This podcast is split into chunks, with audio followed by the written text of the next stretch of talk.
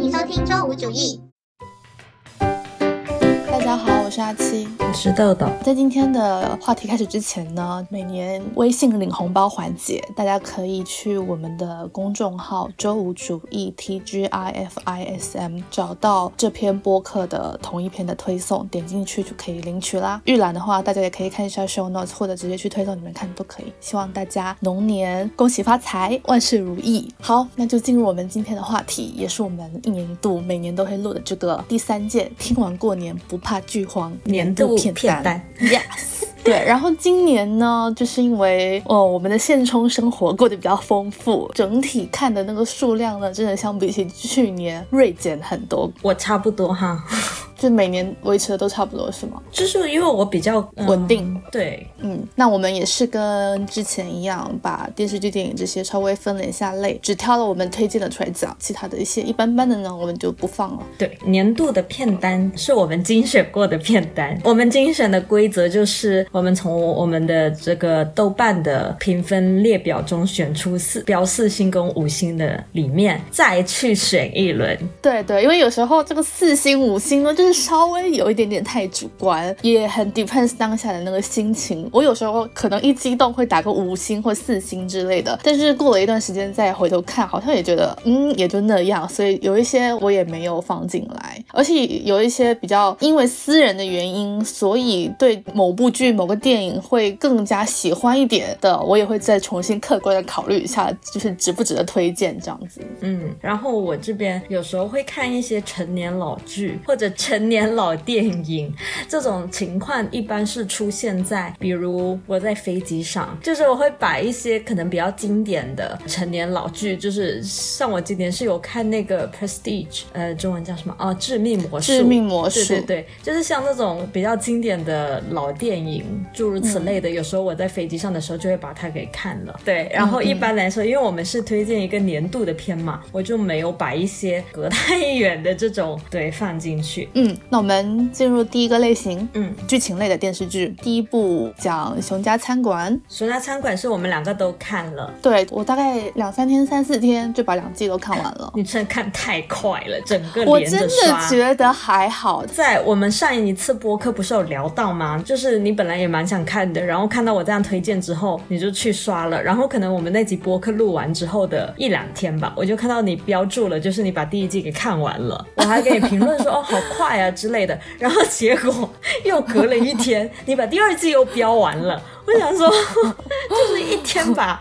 把一整季给刷完了。我看了一下，我是一月三号凌晨的十二点四十分标了第一季，第二季的时间是一月五号凌晨的一点。你就是纯粹一个 binge watch。但我其实说真的还好，因为在你跟我说的时候，我就是以为这部剧是一个那种每集一个小时的长片，所以我当时有一点点阻碍，也是在担心说它这个时长又很长，可能那个内容是比较艰辛一点的东西的话，就是我。会有点难开启，但是后来我就是在不知道是在微博还是在听播客的时候，听到有有人提了一嘴说这个是啊每集半小时，然后我觉得半小时也太快了吧，就是可以很快看完的东西。就是接收到半个小时这个信息的当天晚上还是隔天晚上，我就把第一季一次性看完了。因为而且因为第一季是才八集，它算下来才四个小时，才四个小时而已好吗？所以我觉得还好。但是那是因为你你几乎不上班，我就把你暂且列为不上。上班的行列，因为你时间非常自由。但是我也只有晚上看啊，我没有在白天看哦，我也只是晚上看。我的那个阻碍比较小，可能是说我第二天不用早起，所以我可以看的比较晚。但是我相信肯定也有人即使要上班，也是会跟我一样熬夜的。但是我一般就是晚上就会看一到两集。如果这种半小时的剧，如果是一小时的剧的话，我可能就会看一集。有时候会搭配其他东西一起看，就是我晚上的看剧的时间就可能看一小时左右的剧，就一集的东西。然后再看一个小时左右的其他东西，就是可能是综艺啊，或者是其他的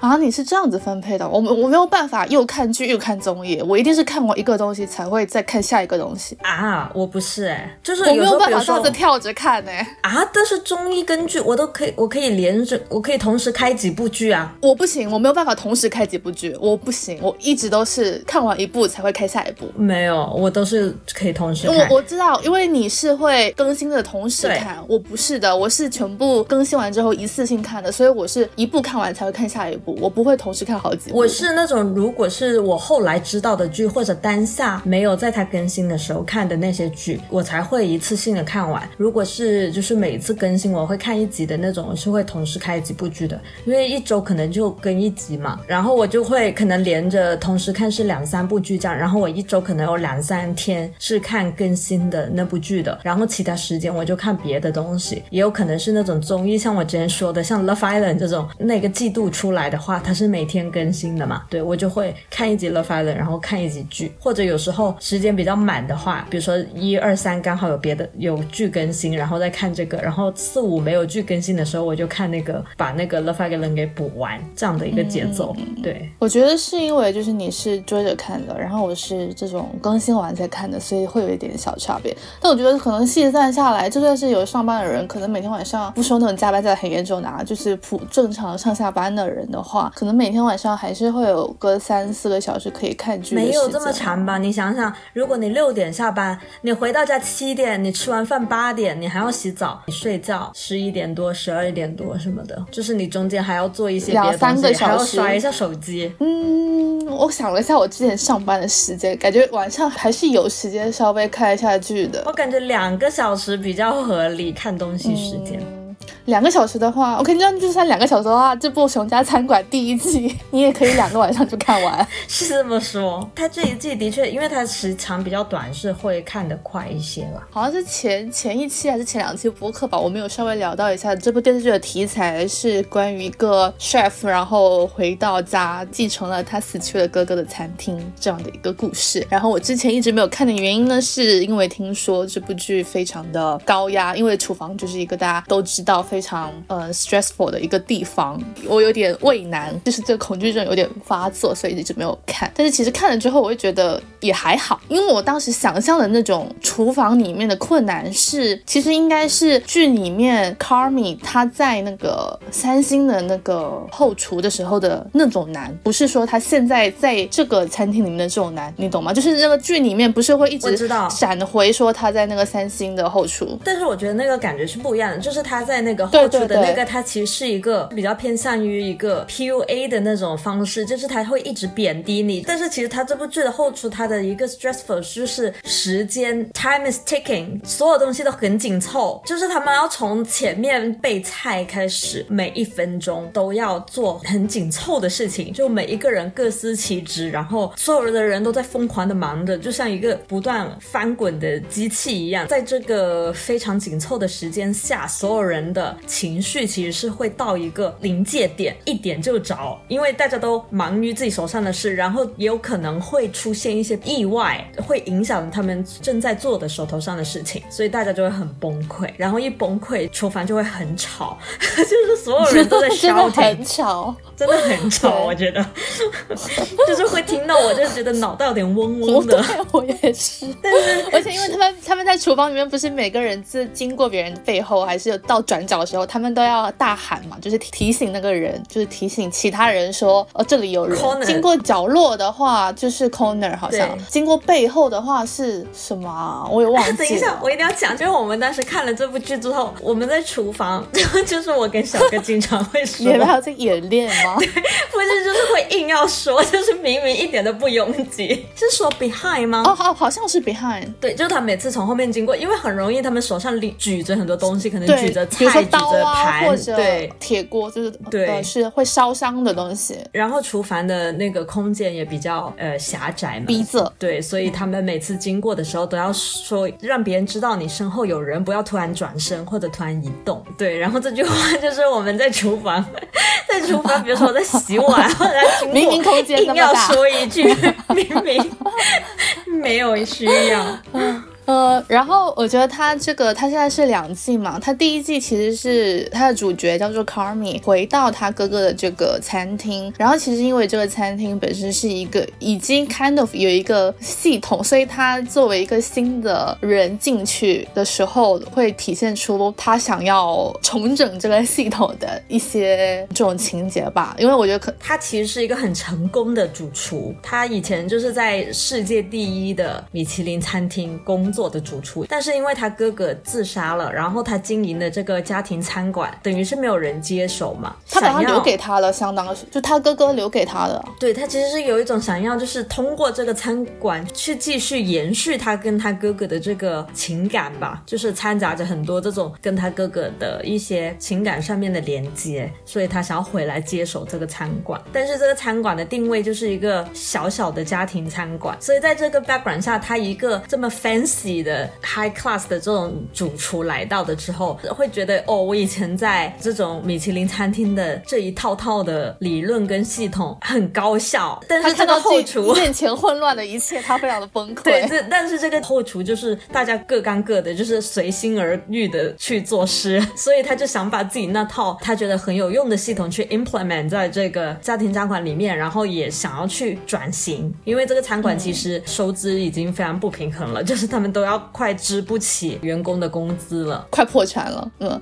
而且他后来不是还发现说，就是还有欠债的问题，对所以反正就是方方面面都就是为了不太好。赚钱，所以他想要把整一个餐馆去做一个整改，但是在这个过程中就是非常非常的困难，所以嗯，我觉得对我来说，整部剧的一个基调就是一半治愈，然后治愈是导致抑郁的那两个治愈，对，一半治愈，但一半有一些温情吧，对，因为他就在这个过程中，他需要去接触呃餐厅里面的每一个人，然后就是他就是在这个过程里面会带出每一个人的故事。第一季就是刚刚进来，然后呈现了一个比较整体的一个画面，然后第二季的话就是针对每一个人都有更细节的展开，这样子。呃，我看第一季的时候是打了四星，就是我还是蛮喜欢的。我觉得它整个感觉就是非常真实，我很喜欢真实感的剧。我不知道怎么形容这个真实感，但是对我来说是有差的。我之前不是说过我很喜欢《This Is Us》吗？它对我来说就是一部非常有真实感的剧，就会觉得可能在世界的另一岸有这么一个家庭是存在的，它会给我这种感觉，因为每个人都很 vivid，就是很生动。对，熊家餐馆也给我一点点这种感觉，就会觉得说，哦，这个餐馆好像是存在的，就是我就比较喜欢这种感觉的剧，所以我当时还挺喜欢第一季的。然后第二季的话，我就是整个怒打五星，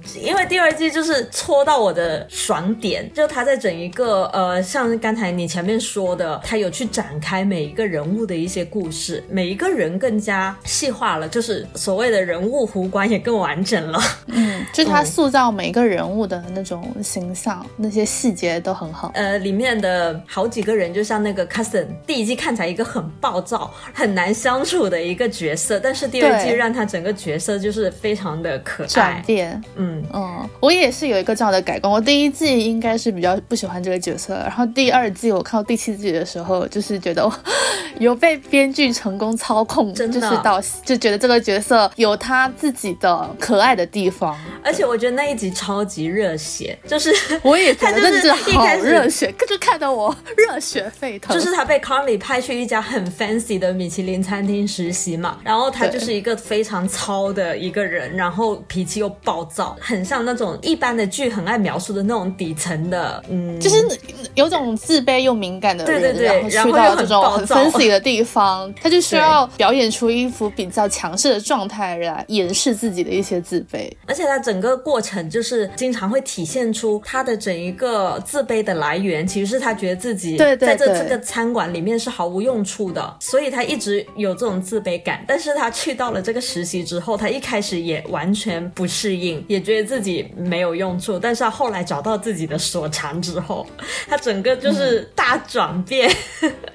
对，然后如鱼得水。他其实他这点前面是稍微有点铺垫的，嗯就是他，我记得他第一季里面就有展现他说，就是他在那个前厅的时候，就是跟所有的客人都非常的对，都非常的能聊得来，然后他能记住每个客人的喜好，嗯，我觉得这这是对他的这点的铺垫。然后其实这部剧的主角 Carmen 也是知道说他是非常擅长，嗯呃，跟人去打交道的，所以才会让他去那个呃米其林的那个餐厅里面去做服务的实习。这一集就是特别搭配他那个背景音乐，对，哇，真的非常燃。而且我觉得他这一集又燃，然后就是整个高光时刻的感觉。对对，而且而且，我觉得让我很惊喜的就是他这样的一个转变很自然，就是我会觉得说，哦，对，就你不会觉得说太对，就是不会觉得编剧硬要哦给他塑造一点什么，你会觉得他哦，你突然了解到这个人，他就是他就是有很多面，然后他有他非常可爱的那一面，我终于看到了那种感觉。然后他可爱的那一面，其实跟他整一个之前呈现出来的所有的动作，这对所有的表现出来的感觉是一致的。我觉得这个对我很重要，我非常不喜欢有些剧，就是他为了推动情节，或者他为了给这个人加一些什么东西，然后他就会给他编一个很不符合的一个性格或者什么，就是出乎意料，但是又很生硬的一些情节，就是那种我就觉得是非常不 OK。然后我觉得他这里面的所有的人的这一个完整性是通过这种更多的叙事、更多的不同的角度去做一个呈现，然后一切都很自然。包括厨房里的另外那个有一定年纪做了很多年的那个女生，就是那个 Tina。然后我记得她在 Carmi 一开始来餐厅的时候，她还哦不是在 Carmi，在那个女生那个另外那个女主就 Carmin 也有，然后那个女也有叫什么 sit，对，就是在呃里面有一个就是新来的实习生，一个年轻的女生，然后她来的时候，她也是正经的学过厨艺，然后也在比较 fancy 的餐厅实习过的这个 background，所以被 Carmi 招了过来，作为她的整改的一个助手。在这个背景下，所以她要做的东西跟 Carmi 是一样的，所以厨房里面其他人都非常不接受。然后我们前面说到的那位 Tina 是在这个厨房里面做了好几十年的，她就觉得我已经知道我要干什么了，我知道我我非常熟悉我现在手上做的事情，就是你为什么要干涉我？你为什么想要改我的这个做法？很有这种抵触的心态的。然后他还故意整他们，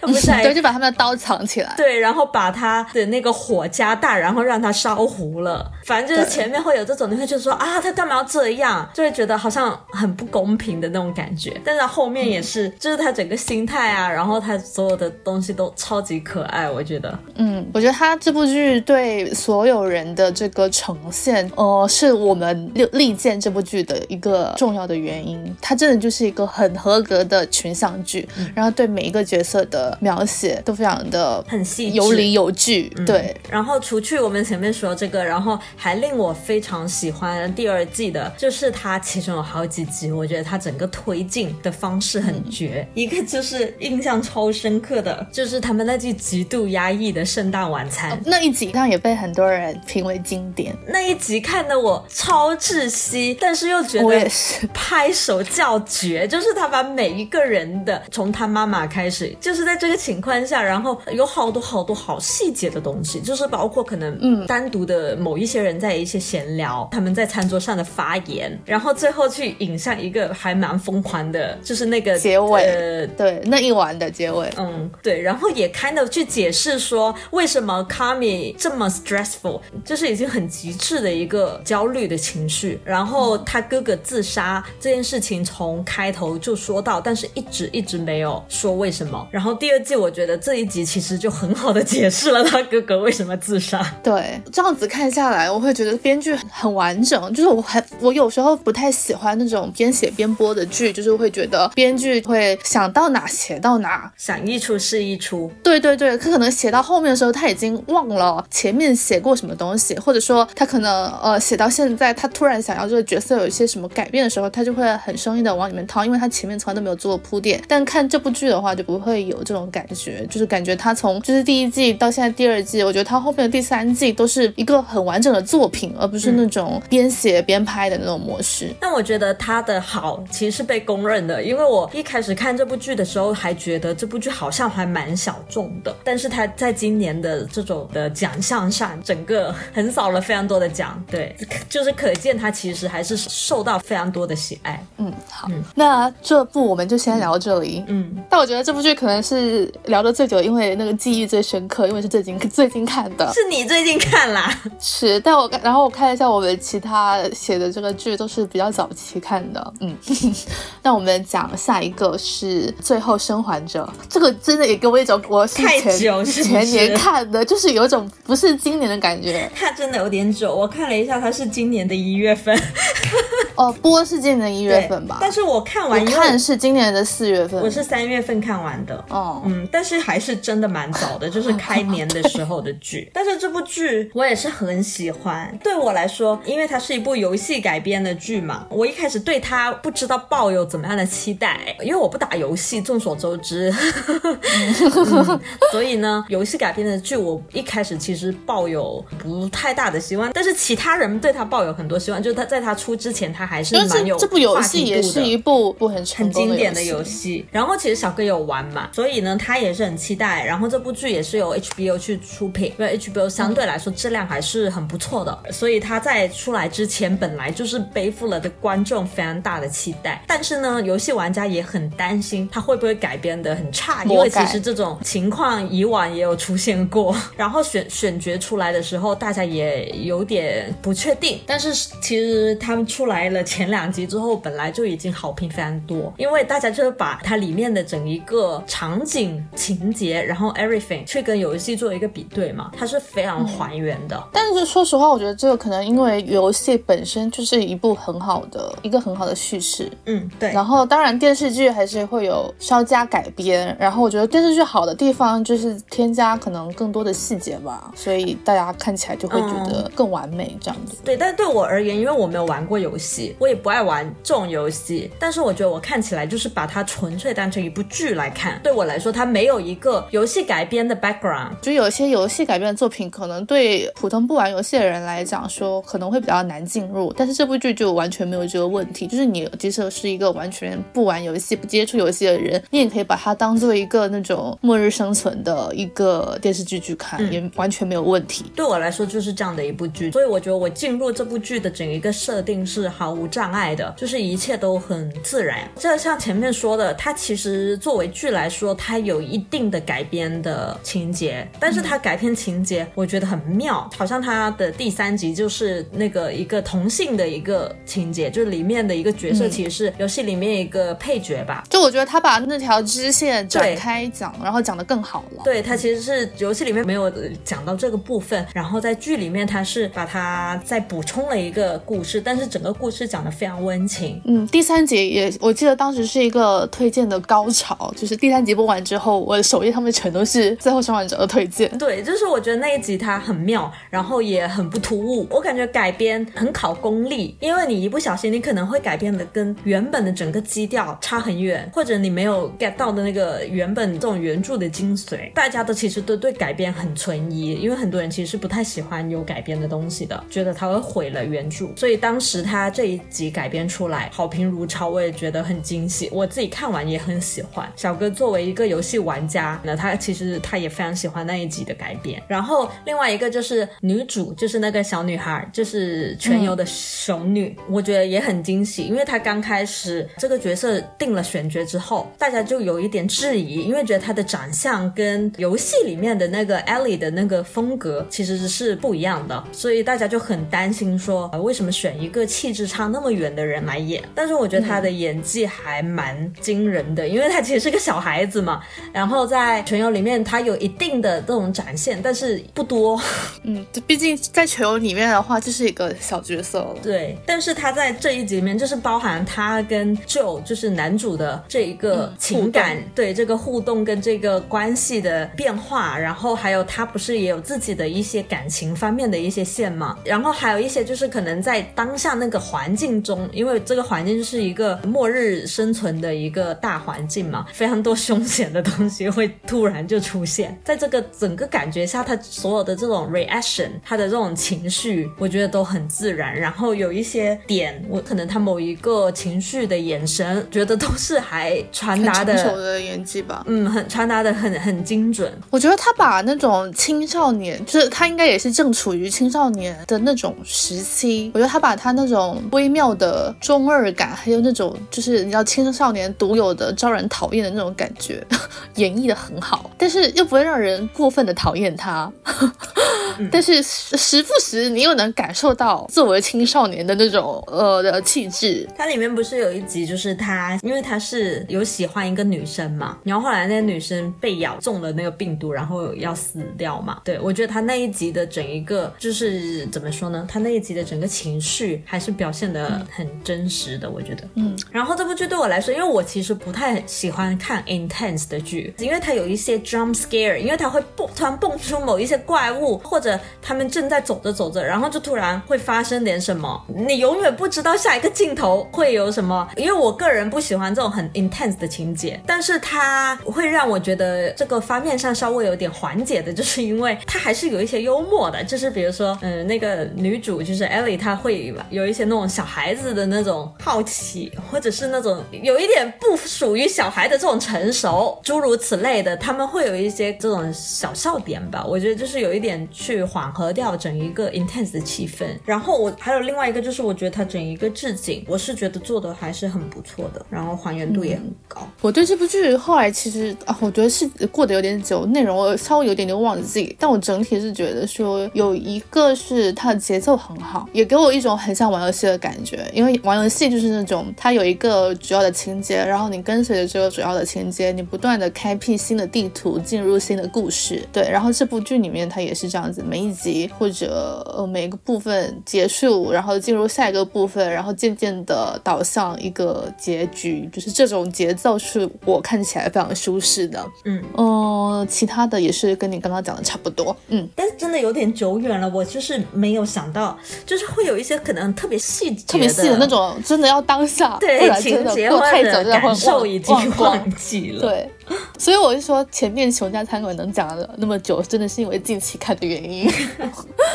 好，那我们进入下一个吧。接着下一个呢是《怒呛人生》Beef。这部剧我一开始在它没有播的时候看了预告片，然后我以为是部 comedy。它预告片不是还蛮蛮疯的吗？它预告片就是疯啊，但是你会觉得是好笑的那种，就是他们两个就是开始从一开始呃路怒事件，就是不小心碰到，然后互相恨对方，然后就是到他们家里报复，就是之类的。我感觉就是一部挺好笑的片子，结果不是，他是他是往疯的那个方向走的。对，他很失控。然后他其实是还蛮多那种压抑的方面，其实就是作为一个东亚人在美国这个社会上生存的这种某一些困境，对困境之类的这种感觉吧。嗯，但我觉得他把这些困境也体现的很妙。他不是说硬要把某一个困境拿出来，然后很 heavy 很沉重的去告诉你说，哦，这个困境的前因后果，叭叭叭，就是我觉得他就是以一种很。疯很现实的手法去展现出来，就是这个就是实际在发生的事情。而而且对我来说，我感觉一开始就是小打小闹，他们去别人家里报复，或者他们去想要做什么东西去报复对方，对，都是一些啼笑皆非的那种手段吧。嗯，你以为就是他们就此打住，结果他们就是完全没有要打住的意思，越来越疯，就是整个升级，事态越来越严重。的确是往我意。意料不到的方向发展，然后当时结局也还蛮出乎我意料的。当时那个结局让我有想到那个《瞬息全宇宙》，我也是，我也是这么写的。那那个片段，对，就是有一点哲学化了。它整个就是走一个很奇妙的哲学路线，疯到一个境界之后，真的就会开始上升。那我看前，就是我觉得他一路失控的时候，我当时是觉得有点让我想到寄生虫，因为寄生虫其实哦。对，开始也没有觉得它要失控的，它就是莫名其妙越来越失控。但是我觉得它最后的那一集很好，我觉得它有一点点去去和解掉前面这个失控的的矛盾，以一个很哲学的方式，或者这个方式在现实中可能根本就不存在。它在一个架空的这个你不知道它是否真实的这个环境中，达到了一个奇妙的和解。我觉得这么说，就是我们两个这样子说可能会有点太抽象的，就是大家对最后一集的这个呈现，大家就是自己去看就好了，因为你你但是我可能的确是看到，不是所有人都觉得那一集是好的，但对我来说，我是还蛮喜欢的。哦，但我觉得不是说对于这部剧的制作上面的不好评，而是说对于这个结局，大家嗯会有一些主观的就喜欢他或不喜欢他，就是肯定都会有的嘛。嗯对，但整体我觉得这部剧还是很值得一看，它其实好像今年也获得了蛮多奖，获奖了很多今年就是这一部，然后还有刚刚我们说的《选在餐馆》这两部，我看是获奖好像蛮多的。还有就是《继承之战》这三部。哦，对对对对对对，还有《继承之战》。哦，对。好，那我们说下一个。那我要不要你要不要说继承之战？对啊，你提一下吧。嗯这个是只有你，主要是看的。嗯，继承之战》是把它放到了这个片单，因为它的第四季是今年播出的，然后这一季也是它最终季。其实，在之前的年度片单提过了，所以呢，可能就不想讲。对我来说，它就是一部近年看来觉得还挺能称得上神剧的。它太妙了，我觉得他们编剧就是真的太他妈有才，他每一句台词 我都觉得怎么能想出来呀、这台词真的太妙了。然后它整个情节也很妙，其实反正就是一个豪门家庭，也不算是争夺家产吧，就是豪门家庭的一些风花雪月的故事。对，然后里面所有的那些人做出的事情，或者他有时候说出的话，都会让你觉得 what the fuck，就是 mind blowing 的这种感觉，但是又很妙。然后这部剧也经常很多台词会让我觉得很好笑，你知道那种好笑，就是不是那种喜剧片的那种好笑，觉得太妙了，你就想笑，你知道吧？很荒唐，不知道怎么形容，就是大家可以自行去体会一下。然后之前不是有说那个《繁花》出来的时候，不是说片头曲跟《继承之战》很像嘛？然后这个我就不做评价，因为我不知道这种音乐的版权系统怎么操作啊。但是呢，它这个片头曲真的 hunt 了我很久，就是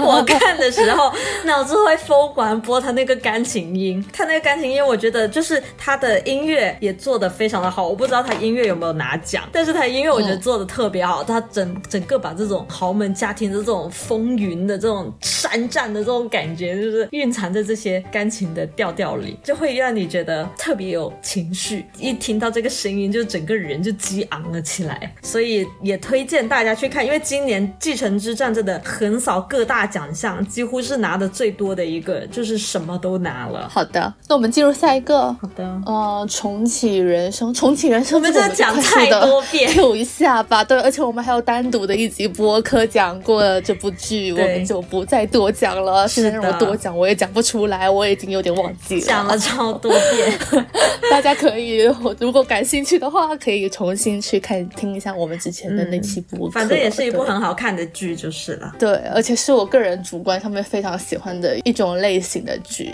对，嗯，好的，下一个是陪审义务，赶在这季片单之前，我也把这部剧看了，感觉它也不能算是一部剧吧。它其实有一点就是半真人秀吧，我觉得。对，但但我当时看的时候，我还觉得还蛮是我喜欢的 type 啦，因为它的确是跟那个 rehearsal For You 就是 Nathan Fields 对对的那个对，有点一样的气质的对，那个气。质是蛮类似的哦。它其实这一个的内容就是说，他们找了一个素人，骗他说要做一个陪审的，因为美国有陪审的这一个系统，就是普通人也有这个义务就抽到你的话，你要去对，一定要去参加的。嗯，然后他就跟他说要拍一个这个相关的一个纪录片，然后会给他一笔钱这样子，然后大家可以去报名，然后他们就选了这其中的一个人。但是实际上这不是一场真实的陪审，都是演的，就是所有的法官，然后案件上对律师所有都是假的。对，都是假，他们都是演员，只有他们选中的来参加的那个人是一个剧中人，很有那个《楚门的世界》的那种概念。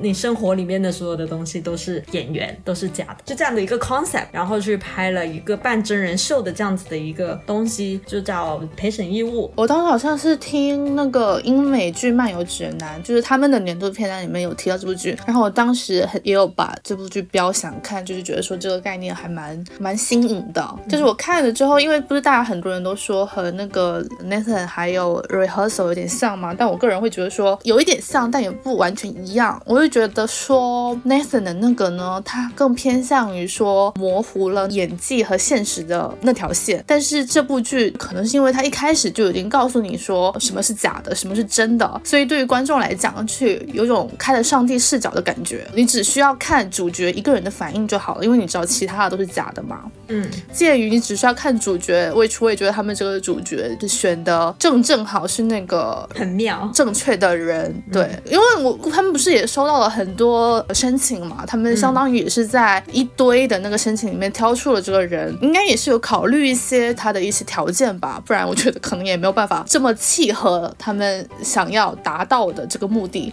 但我也我也不知道说，就是最后结局呈现出来的这个目的是不是真的节目组想要呈现的，还是说他们就是随着这个呃主角的这个选择，最后呃有一个这样子的展现。但是反正结局是嗯蛮温馨的，嗯，然后这个主角 kind of 每一步做了正确的选择。对我觉得对我来说，它有趣的点是因为像你刚前面提到的，我们是开了一个上帝视角嘛，他一开头就告诉你整一个 setting 是怎么样的，而且他每一集都要重复。是的，所以呢，你完全是知道在发生什么的。但是因为里面的所有演员，他就是把这一整个当成是一个情景去演，就他不是演一个 scene，他是演一个正在发生的所有事情。然后当你开着上帝视角的时候，我经常就会观察其他人在干什么。我觉得他们就很逗，因为他们就会聊，他们可能在聊天，他们在做别的事情，但是那些事情其实是没有被放进的。对你不知道他们，你其实不知道他们在聊什么，但是他在背景就像正常的交流一样聊，因为他不可能说你的聚光灯不在你身上你就干事了，因为他其实是要营造一个特别生活感的这个场景，让他信以为真嘛，然后就会觉得有非常多有趣的画面，因为所有人都会非常沉浸在自己的角色里面。然后呢，我就会想到说，这里面的演员也太需要各种 improvise，就是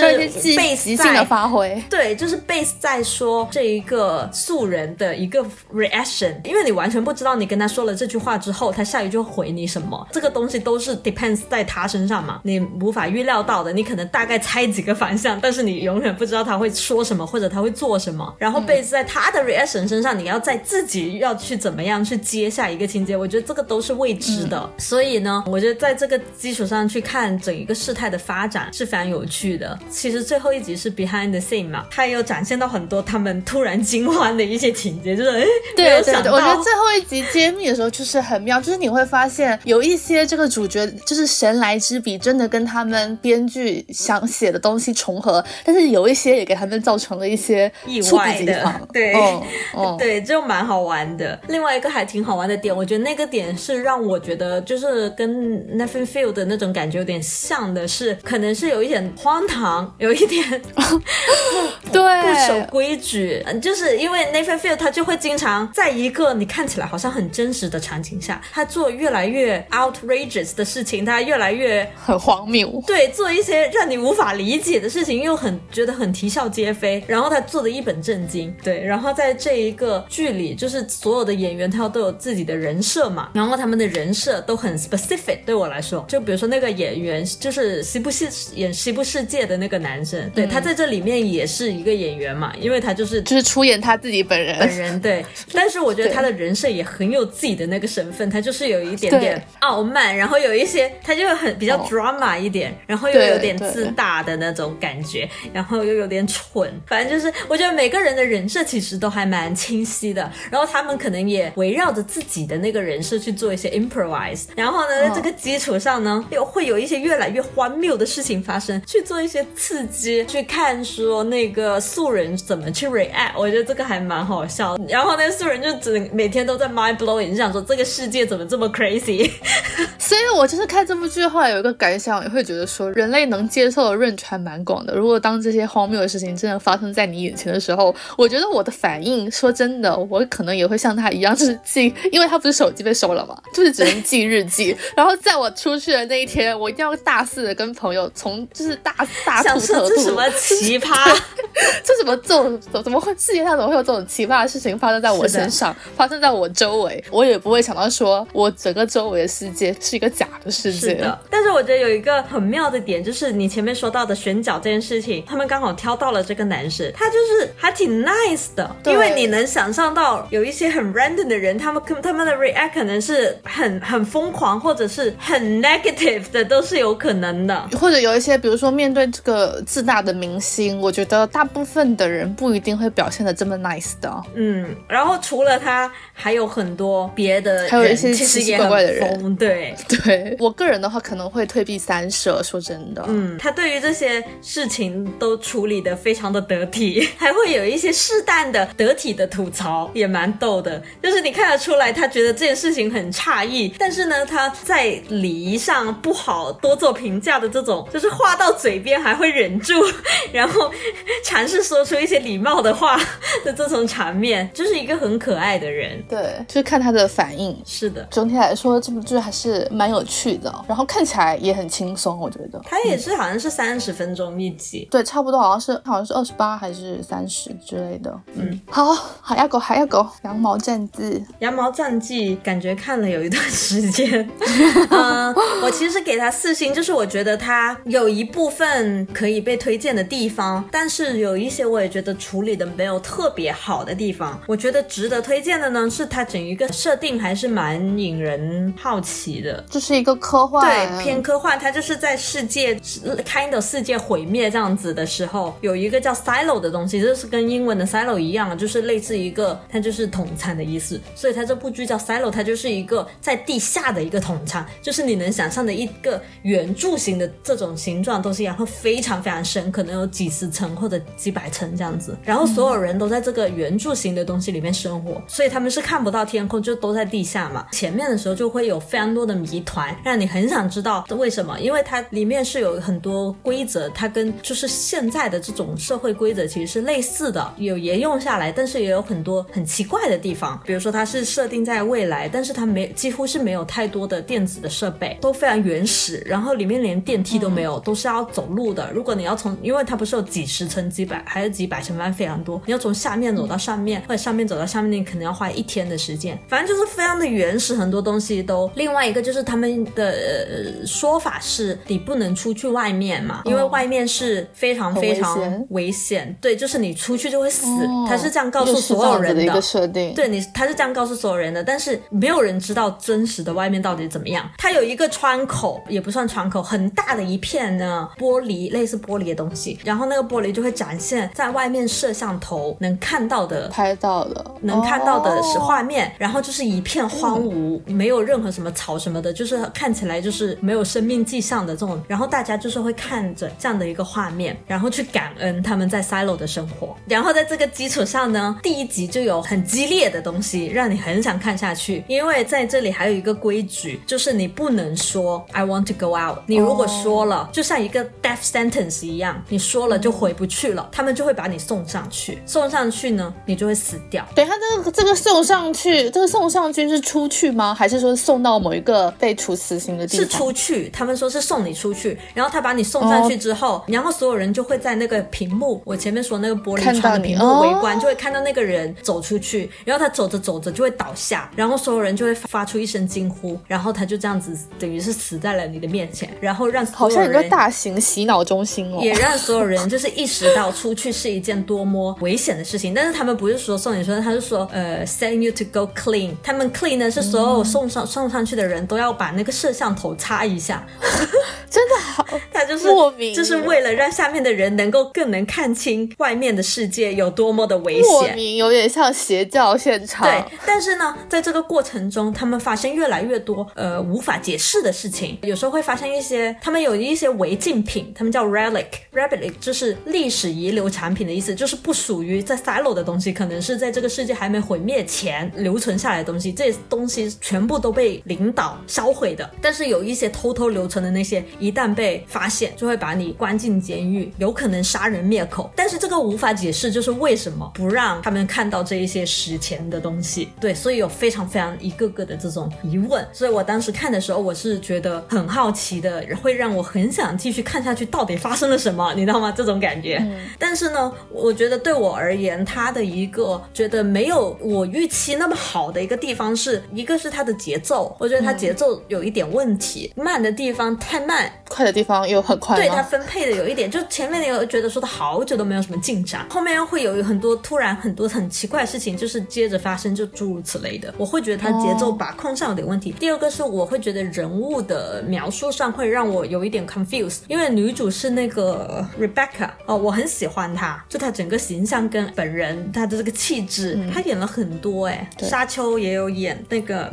母亲嘛，嗯。嗯，反正我就很喜欢这个女主，但我觉得她在里面的一个人物个性对我来说有一点单薄，就是很难理解她所有的举动，就是她没有很好的去把她这个人物丰满，所以我感觉她只是把事件给说了，但是这个人物的所有的举动或者她做事的 motive，我觉得没有解释的很清楚，我有时候会 confuse，想说她为什么要这么做呢？哦，对，OK，但是我觉得，如果是写的很好的这句的话，其实是不会给我这种疑惑的。它其实很多铺垫啊，很多的细节描述，他会把这些给补充好，你会 completely understand 他为什么要这么做。我觉得这个是我对这部剧比较遗憾的点，因为它整个 setting 我是觉得有可能会成为一部拍的很好的剧。对，因为我当时也是看这部剧的那个简介，然后我也蛮感兴趣的，嗯，一度也也有在我豆瓣的那个想看的那个列表里面，但是我后来又删掉了，就是看那个评论，觉得好像也还好，对，所以最后就也没有看。但是其实我听你讲故事简介的话，我还是会觉得这是一个对吸引我的故事。我也是，我看第二集的时候就是真的很好奇，就会觉得哦，这部剧好像很可爱，这个方向就是会让我很想知那他道。那他比如说第一季有给一个比较接近的答案吗？还是说又留下了很多悬念？呃有有有给到某一部分的答案，但是不是所有的东西，还是有很多东西没有说到。嗯，下一个 p i c t u r e 跟 Community 其实是我就下饭的剧，因为我下饭经常就是看各种这种剧，就是从之前的情景剧比较经典的这种，就是从什么 The Office 啊，然后那个 How I How How I Met Your Mother，然后到这种已经开始偏小众型的，其实 Community 还蛮多人看的啦，好像我有时候还会刷到各种的他的梗啊或者什么的，但是 Peep Show 还是特别的小众，呃，因为它特别英国，不太出国的那种，就是没有出国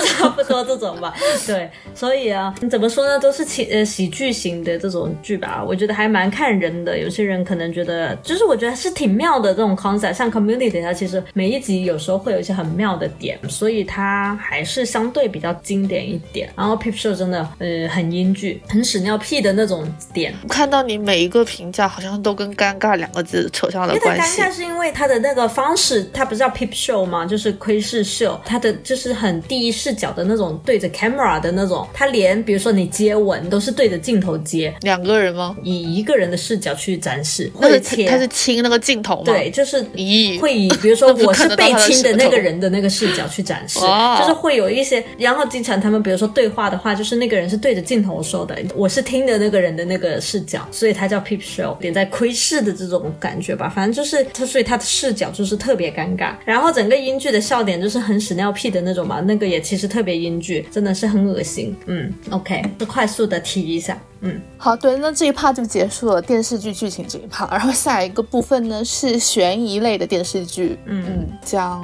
不眠，嗯，Vigil 是我他，因为他第二季是二三年年尾出的，所以还蛮新的。第二季、我就是看到他第二季出来，然后看到一些推荐，所以去看的。但是我看完第一季之后，我还没看第二季。第一季的话，我是打了四星的，我是觉得总体来说是还可以。我其实特别喜欢看这种 BBC 的这种怎么说呢？悬疑剧？这种叫什么剧啊？你说就是也牵涉一点政府啊，对对对对对，然后怎么说。国安部啊这种，因为我们之前看那个 Slow Horses，然后还有那个那另外那个叫什么真相捕捉，对他们也是这种什么 MI5 啊，还是什么国安啊，还是什么，反正就是诸如此类的。就是几方权力的搏斗，还有一个主要的案件之类的。对然后你就渐渐深挖，发现背后是这些权力。是的，这部剧类似这种种背景吧，只是它在苏格兰，但是它也是讲说他们的警方、他们的海军，然后还有他们的还有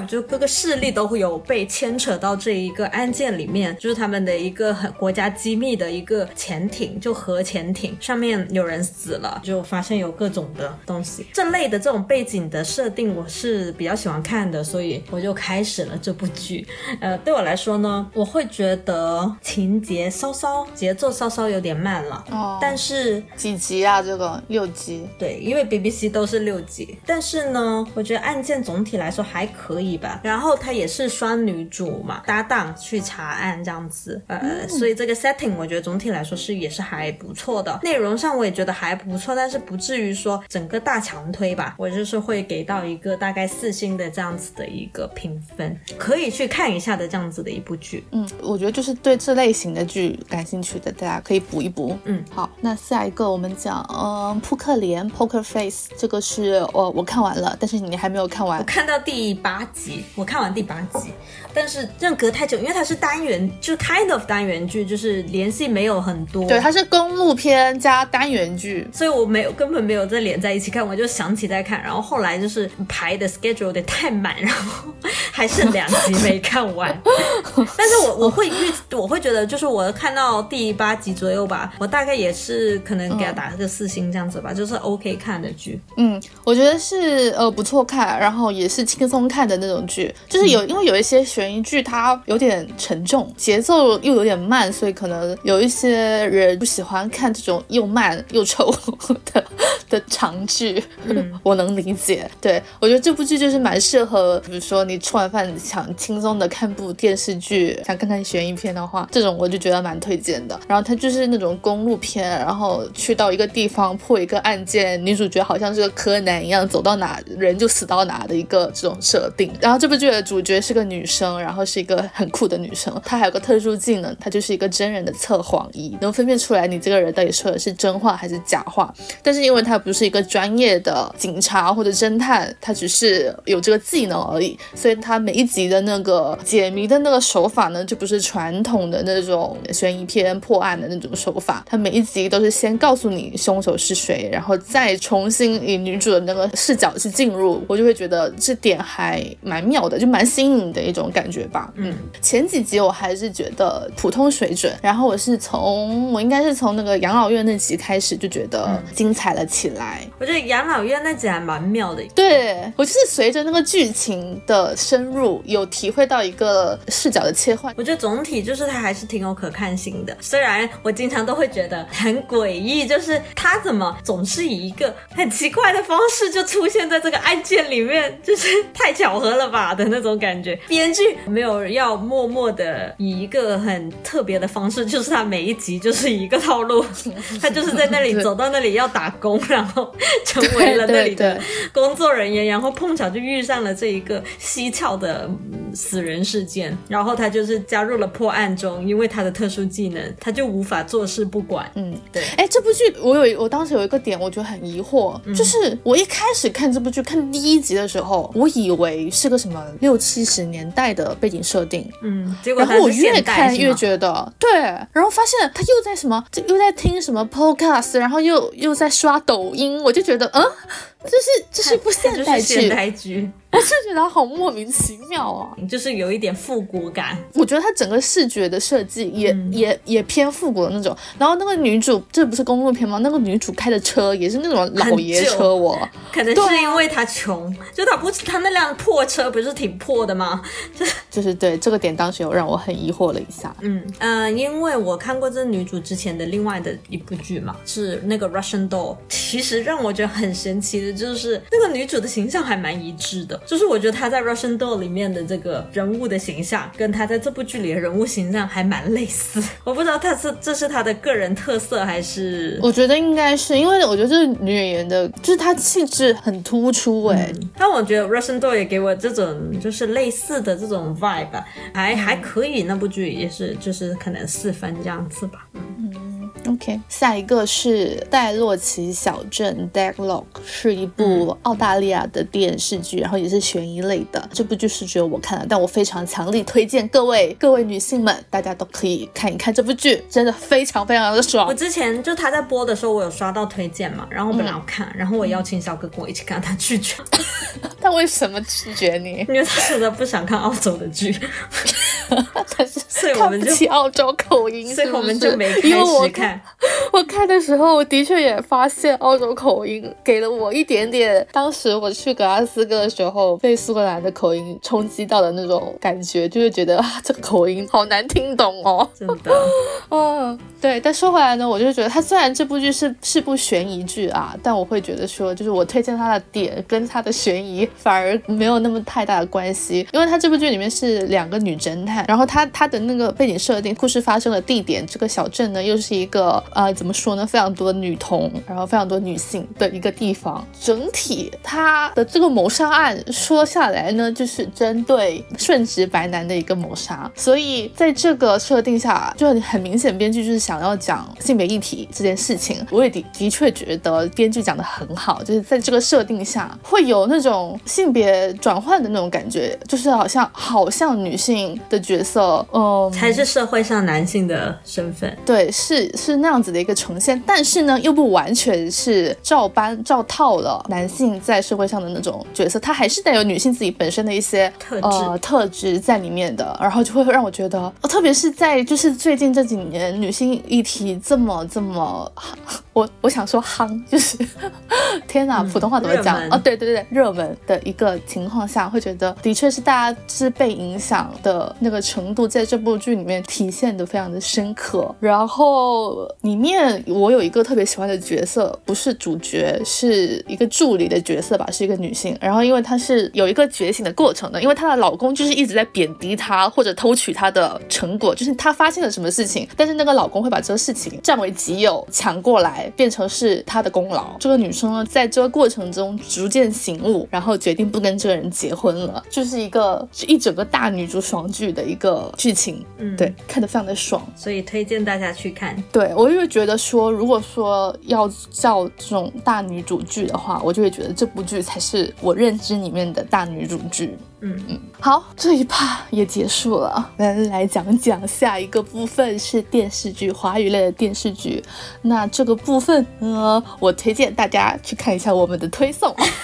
因为我们已经专门出了一篇推送去 介对，绍，就是我写了一篇，因为你看华语剧看的比较少嘛。嗯，你今年有看华语剧吗？我、看了一个此时此刻是不是？OK，呃，我先重点讲一下，就是我推送里面有漏了一个地方，就是 Wave Maker 的这个部分，我也不好多说，大家就自己去看。我之前有刷到过。对对，大家就知道了，自己去看好了。但是我觉得特别推荐的一个呢，也是他这部剧里面也有提到女性的议题，然后对性骚扰的讨论。然后他这部剧播出的当下，其实在台湾也就是掀起了一波 Me Too 的热潮嘛，然后很多人都有站出来，爆出了更多性骚扰的这种案件。而且他这部剧里面，我记得当时引起了非常多讨论的情节，就是王静当时演的那个角色被他们公司里面的一个比较年长的男性性骚扰了。呃，当时王静的领导就是谢盈萱演的那个领导，她因为也是一个女性，所以她当时王静本来打算不追究下去了，但是就是谢盈萱演的那个角色，当时就跟她说了一句话，说我们不要就这么算了。我当时听到这句话的时候，就是热泪盈眶，就觉得。好感动，对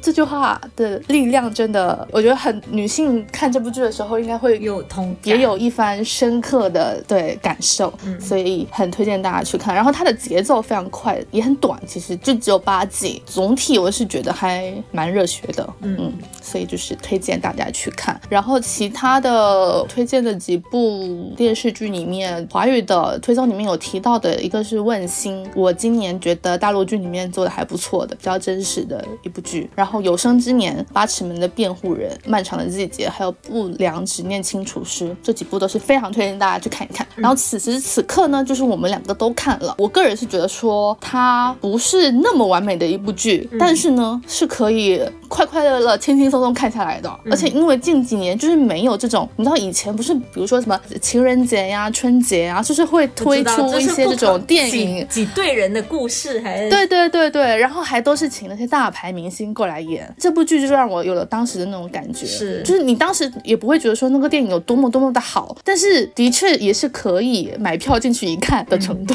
是对，然后它里面也涉及很多元的族群，我就会觉得说还是大家可以看一看吧。对，毕竟你在大陆也看不到这样的题材。好的。好，我们进入到电影环节，第一部是 Barbie。它其实算是我今年看过还挺喜欢的一部电影了，因为我看的时候其实抱了高期待，因为国内上映的时候，国外已经是有影评了嘛，我就有刷到各种的好评、w h i c h is 还蛮出乎意料的，因为芭比上之前大家都不知道对这个电影抱有怎么样的一个期待，因为它的剧透真的非常的非常的荒唐。我其实我连那个预告片都没有看，我当时就是知道说芭比要出这样子的一个片的时候，我就是觉得就是一部，你知道以前不是也有经常有这种把一个呃形象然后拿出来做个电影什么的，我以为就是那种烂片，你知道，所以我就完全没有打算要看。芭比在拍摄的时候，路透出来的时候，其实是掀起了还蛮多讨论的，因为那个路透就是他们有一个很很夸张的，就是他们第一次到 L A 的时候，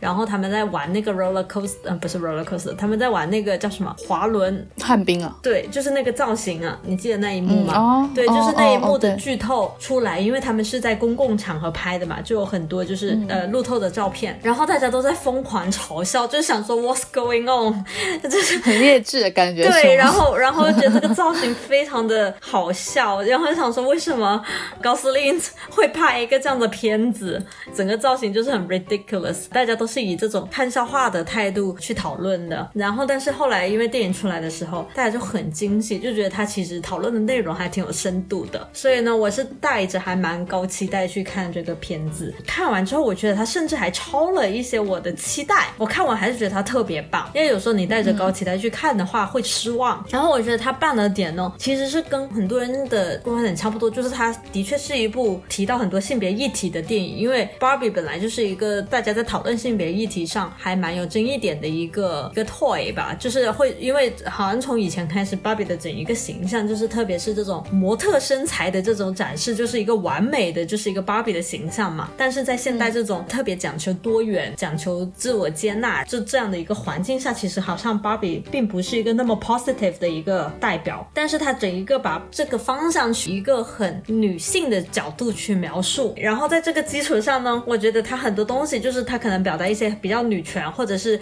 会去批判一些父权主义的这种角度上面，他其实是写的很直白，但是又很有趣，就他会以一个戏谑的形式去说出来，他也不隐喻，他就是直接的说出来。对，我觉得在这个点上呢，因为他又带有一些戏谑的笑点嘛，他其实是有他商业片的那种基因在的，就是他的确是还蛮容易看进去的。第二个是，其实很多有我有看到有一些评论会觉得他这么直白的去像喊口号一样把东西说出来，其实他们是不喜欢的，嗯，会觉得这种表达过于的简单。但对我来说，我其实还挺喜欢的，因为我会觉得说，特别是我不知道在别的社会，在简中社会里面，我是觉得有非常男性听不懂，对，我觉得大家还没有到可以嫌弃说哦喊口号怎么怎么样，大家完远远还没有达到那个阶段，好吗？对，而且我觉得，特别是对于男的来说更甚，就是很多男的，我感觉他完全，你都不要说他有没有在吃这个红利，他有没有在主动的去做一些对于性别不平等的事情，还是怎么样了？我感觉很多人连这个意识都没有，就他根本压根不会想这事儿。所以我觉得有一点点点醒他们的一个作用，对我来说就是像是一个直接对他们喊的一个话，就是说你这样总看得懂吧？嗯，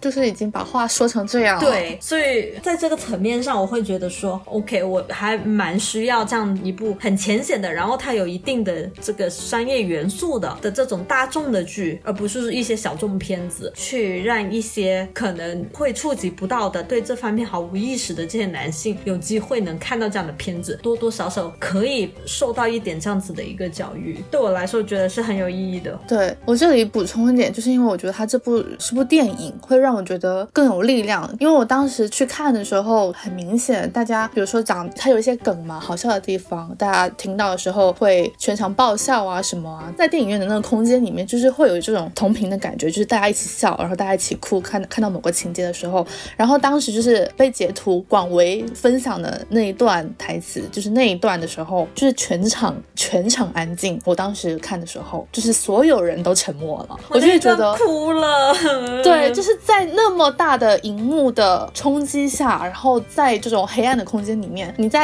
视觉、听觉整个沉浸的去体验的那种冲击感，真的是只有电影才能带给你的。然后你在这么强大的力量下讲这段发言，会让我觉得非常的有力量，就会觉得在座的每一位都能听得清清楚楚。嗯，我当时真的在想，我怎么看芭比会看哭啊？真的是没有想到哎，真的很感人那一段。国内当时不是还有很多人就是以为这是一部儿童片，还带很多小孩去看吗？我就觉得妙啊，好的就是应该让你们看看。对，然后它里面不是还蛮多那种讽刺的点嘛，就是讽刺这种父权的制度啊。然后就是因为芭比是一个女性为主的世界，她来到现实世界的时候，就有一连串的这种不适应感，就是不是有各种的什么。就两个世界的交叉对比，对，不是有各种的那种讽刺的东西，我觉得那些都很蛮蛮妙的，因为他每次重点出来，然后大家都会会心一笑，就会 get 得到对他在讽刺什么。然后我至今都非常喜欢 Mojo Dojo Casa House 这个形容词，它可以形容在所有的非常点的这种 男性的的这种 symbolism 上面，你都觉得它非常的 Mojo Dojo Casa House。嗯，对我觉得这这一部应该就是今年大家都是非常高分推荐的一部电影。但是你有看到最近的那个提名的这些事情？你说奥斯卡的事情是吗？嗯，嗯，看到了，就是觉得很嗯，这就是现实社会。嗯，する。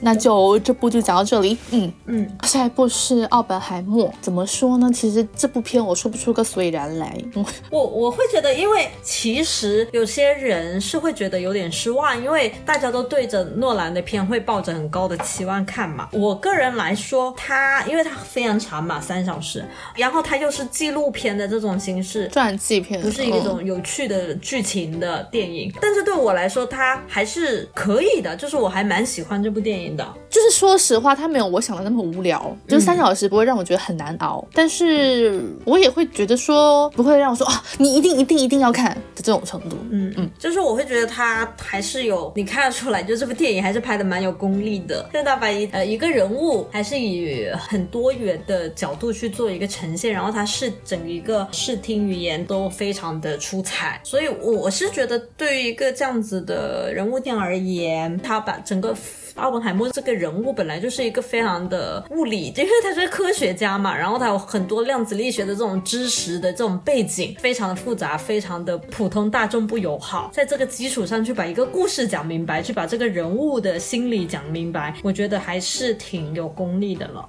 然后我是觉得男演员特别好，而且他有几个那种大特写的那种，对直面的那种。我觉得他的神态很绝。好，那这部我们也说到这里。嗯，下一个是《坠落的审判》，这部剧好像年后会在国内上哎、三月份好像我看到，我觉得这部我也没想到国内会上对我蛮我觉得蛮神奇的、蛮惊讶的。就是想说，啊，这部剧居然在国内上，但可能是因为也没有什么敏感内容，是不是？嗯说实话，也没有裸露。这个题材，然后加上这部剧，我觉得相对小众，就是它的相对是不是那种商业片子，对，所以我会觉得还蛮少见到国内会引进这样的电影。然后我个人还是挺喜欢这部片的，对我来说，我觉得很巧妙的一个点，它其实整个事件是 base 在说丈夫去世了，然后这件事情坠楼而是亡，为什么发生？他到底是自杀还是被谋杀？这个点去做的一个调查跟庭审嘛，就是他这事件就这么简单，他就是坠楼而完了，就没有更多的了。但是所有的其他的东西都是通过这个庭审的这些对话去做一个呈现，包括于他们之前的所有的婚姻情况，包括他们对于养小孩的一些方式、一些想法、一些争执，一切的一切，通过以这个庭审的方式把这些东西给呈现出来，再去做一个审视，然后再去做一个评估的这样子的一个形式。所以呢，就还挺妙的，我觉得他不是说真的去把这个事件去拍出来，嗯，就它不是一个悬疑片的那种对感觉，它就是以它它就是描述现以对。话去把这个情节 lead 出来，但是他这个对。对话的形式，因为是在庭审里面，它不是一个普通的对话，所以每一个对话的这一个辩方都会带着一定的视角去切入同一件事情。嗯，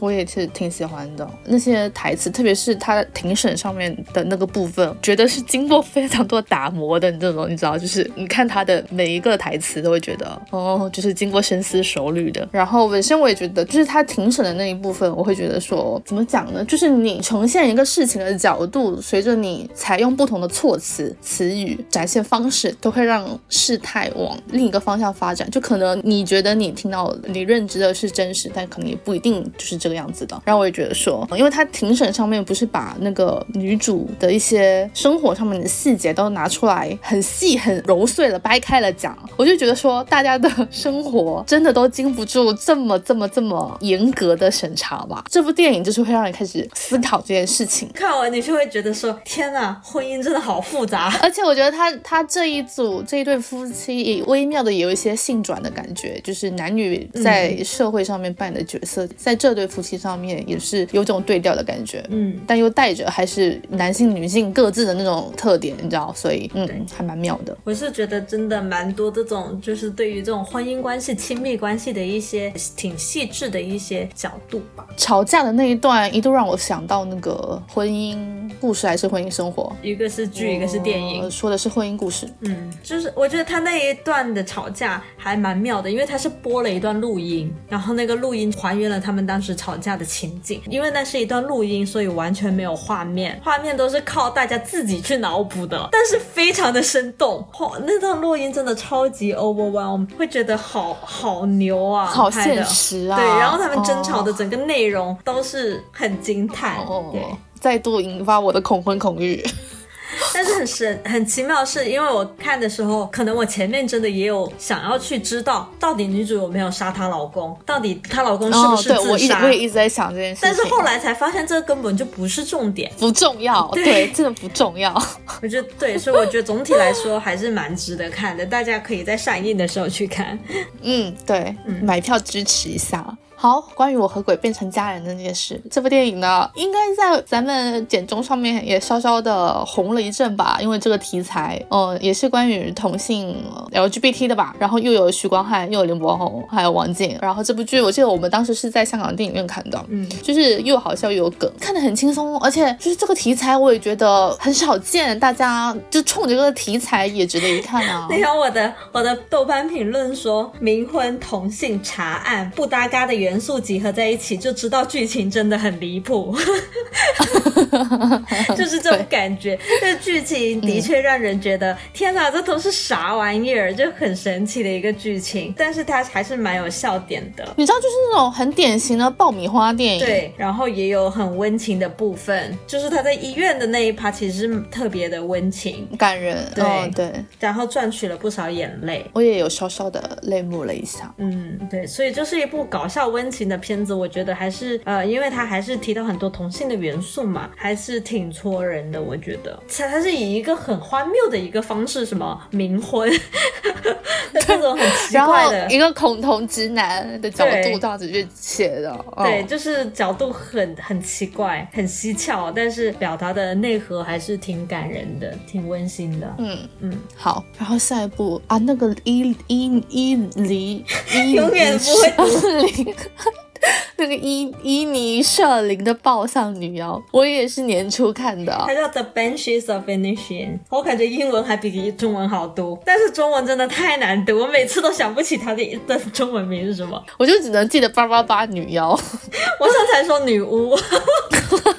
无语。其实我看的时候我就觉得还可以，这部片还不错。我也是打了四星，但是因为也是年初看的，四月份看的，我看的那个时间标的我。是三月，然后我我我现在只记得整体是一个比较偏沉重、偏抑郁的一个基调。我是觉得还挺怪的，这这部片是有一点点哦那种怪异、荒诞的这种感觉，因为它整个嗯设定就是在这个爱尔兰的这个地方，他们所有这些人的这个交集的方式，或者就是他不是要他不是一直在砍他的手指吗？就是让他不要来烦他，我就会觉得这这这就他一直一直一直抵触他，我记得好像是有一个人是一直想要接触这个暴躁的老头，对他是吗？就叫他不要来不要再找，他了，不要再来烦他这。个暴躁的老头就是一直不想屌他。然后他就是为了表达他的决心，他就是把他手指给砍下来，然后扔到他门上，就是对对对，很很怪，非常怪。对，我会觉得很奇怪。但是呢，我个人觉得比较喜欢的就是这种存在主义的危机的这种感觉，你知道吗？就因为它整个就是日复一日，好像没什么事情发生的这种很乏味的这种生活的感觉，然后他们就会在剧情里面会掺杂着很多这种对于存在主义的这种 kind of 思考吧，觉得自己为什么活在这个世界上，或者什么才是有意义的事情的这种感觉。对我觉得在这个调调上面，我个人还是挺喜欢这种感觉的的电影的。虽然它整个在设定对我来说是还蛮奇怪的，然后我觉得比较难理解的就是那个暴晒女妖的这一个符号，因为他们就一直在讲说有这个暴晒女妖的这件事情，然后也给了一些 kind of 有一点 creepy 的这种镜头。对这个对我来说还是有一点难理解，就是我不知道他们想表达的这一个东西是什么，就通过这个暴晒女妖去、去说点什么。嗯，然后我当时看很多人是说有在隐喻爱尔兰内战，对，但是我对这方面是完全完全没有了解，大家感兴趣的可以去搜一下。嗯嗯。嗯，好，还有狗，还有狗是悲情三角，年代有些久远了，但是我们可以在这里稍微提一下，这是我们的好朋友扎克他们公司出品的电影，所以呢，它的名字有在 credit 里面，对，大家可以去找找。对，是的，它里面是它的真名还是是扎克？但大家应该找不到了。对，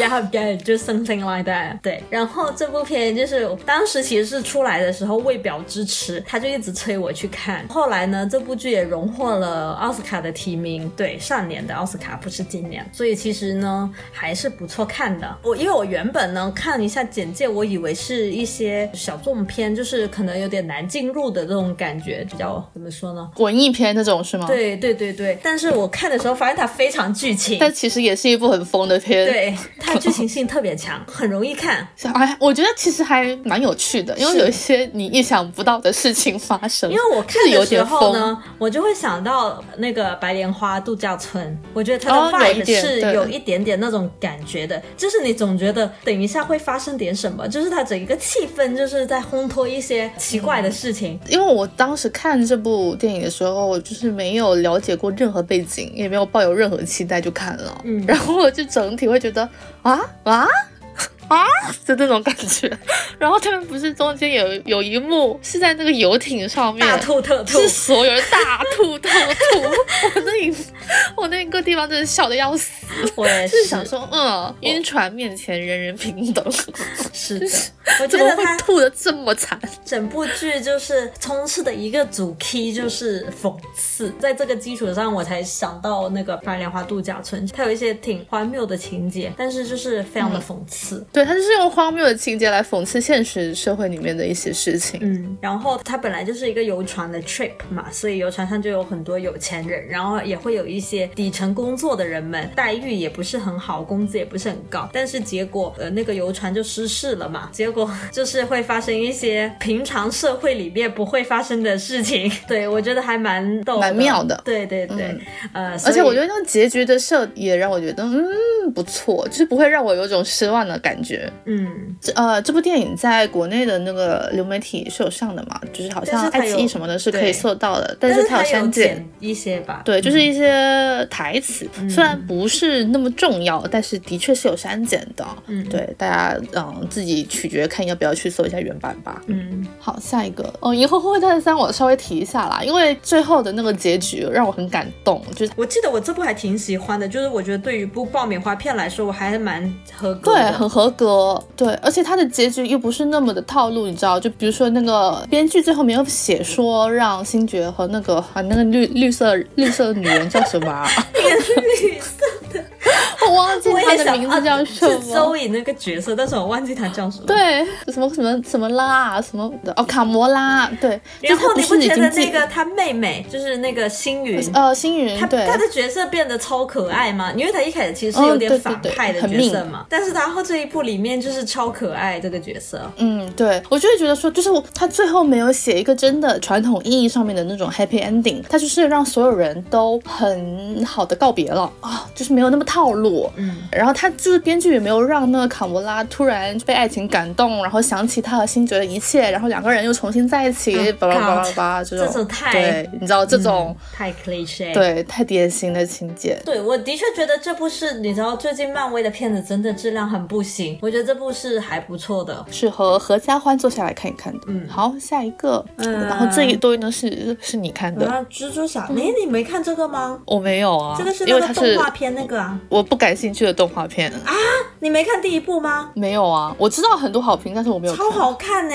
我一个对动画片很不很不感冒的我知道，对，但是就是你知道我对蜘蛛侠呢就是一般般，没有人揪我一起去看的话，我就不会自己主动去看。虽然我知道它很多好评，对。然后这个这个片名先说一下，叫《蜘蛛侠纵横宇宙》。OK，嗯，你说，因为它第二部嘛，第一部是那个蜘蛛侠平行宇宙 Into the Spider Verse，然后这个是 Cross the Spider Verse，它就是这个系列的，它是个动画片，它不是那个荷兰弟的那种个蜘蛛侠的那个片嘛，它整个设定会稍微有一点不一样，但是我觉得视觉超好看，它第一部就很有很多很燃的一个视觉，嗯，我就看到很多人说在夸它的视觉，嗯，特别是它是动画嘛，所以它视觉就是可以做的更加的，嗯，又是大荧幕，对，我觉得它画风真的特别好，第一部的时候就看得很燃，然后它整个歌曲也配得很好，第二部的话我也是带着蛮高期待看的，因为第一部的时候我就很喜欢，这部的话我还是特别喜欢，其实只是它剧情就是有一点长，因为你看完最后以为他们要大战什么，结果它其实是 Part Two，因为它这个是 Part One。那这部也有两个小时，嗯，但是它整一个的这个设定跟角色还是跟第一部是很一致的，总体吧，它情节也还可以，然后加上它视觉，我觉得比真人版的蜘蛛侠好看很多。OK。好，下一个，下一个是 Saltburn，中文是萨特本，它其实是个地方。之前预告片出来的时候，我就很想看，我把它标进了想看里面。它大概是上个月的时候上了流媒体，所以就看了。怎么说呢？因为呢，我一度呢也刷到那个 Nice Try 的主播有说到特别喜欢这部片子。我看预告的时候我也很喜欢，它也给我一种隐隐的诡异的调调。但是我看的时候呢，有一部分的确是我想象中的它的这种感觉，但是它整。整个情节真的太奇怪了。如果大家看过《天才瑞普利》的话，就是有一点点这种感觉，有点类似。但是它整一个的那个方向又有点像《寄生虫》的那种，就是压抑的、失控的，就是某一些剧情跟一些视觉的呈现，非常的 cult 邪教，嗯，让人不是很舒服，就是不适感，就是那种不适感，就是通过他的视听语言去做一个展现，这样子。我看到豆瓣只有六点七分呢，嗯。所以感觉豆瓣也非常多人不喜欢，怎么说呢？或者一般般。对，呃，我觉得剧情的话还蛮简单的，其实，但是真的有一些画面很病态。它只是有一些是可以在国内平台播的。我可以剧透一个吗？算了，还是你会看吗？应该不会看，你剧透吧。它有一个是，如果对，如果大家有想看的，请跳过这里。对，有一个地方就是他在一个坟墓面前，他在操坟墓，就他把裤子脱了，然后他在操那个坟墓。我这个事情，我当时就是觉得 what the fuck，那他是顶那个墓碑吗？没有，他在趴在那个坟墓前，就是那块墓碑前面的那这个土，然后那里在下雨，然后那些那个葬礼之后，所有人都走了，然后他就在躺在那里，躺着躺着，他突然把裤子脱了，脱了之后，下一步他就在。我的操坟墓吗？但是我的我就是他要怎么操呢？好奇怪啊！就是他在做一个操的动作，然后他整一个剧情都非常的 twisted，他就是一个 kind of 其实也不穷，反正在他说的自己是穷，他就是一直 present 一个非常不受欢迎的，然后很穷的这样子的一个角色，然后去接近那个很受欢迎的那个高富帅嘛。后来那个高富帅就邀请他去他家过 summer，然后他在整个过程中，他其实最后就把所有人都杀了，他把那个高富帅杀了，把他爸杀了，把他妈杀了，把他妹杀了。就是把所有人都杀了，最后是拿到了那个城堡，而且他超 twisted，就是你前面觉得他是不是一个超自卑的人，然后内心就是很变态这样子，因为他前面一直是说，呃，他说他妈死了什么什么的，present 一个特别悲惨的一个角色，看起来也很穷，前面也付不起那个酒钱什么的，然后那个高富帅看到就帮他付了，就好像人很好一样，到后面才有一个地方，就那个高富帅发现他其实家里并不穷，然后他爸妈还还活着，然后他就去到他去到他家。反正他爸妈还挺有钱的，应该就住在那种还蛮 fancy 的 house 里面，就正常家庭的 house，就小资家庭。他前面跟他说他妈死了，叭叭叭叭叭，就呃什么的。其实他爸妈都健在。然后那时候那个高富帅当时就很生气，想把他赶走，因为觉得他骗了他嘛，就不是朋友，为什么要骗我之类的。然后他我忘记，反正他后来就没有走，就继续留在那。是不是有点反社会那种？对，但是他没有解释为什么，就是他没有解释他这个人物为什么这么变态，他就是一个所以他是纯其实变态就是这部电影只呈现了这个事件，但是他完全没有解释对这个人为什么会这个样子。没有哦他就是一个很变态的人，他一直做出各种各样匪夷所思的事情。他其实就是把所有人都给杀掉了。这个还不是重点，他就是重点就是他不是一个纯粹的 serial murderer，就是他的动机跟他的他最后拥有了那个城堡之后，他在那里他在那里嗯全裸跳舞，你知道吗？就是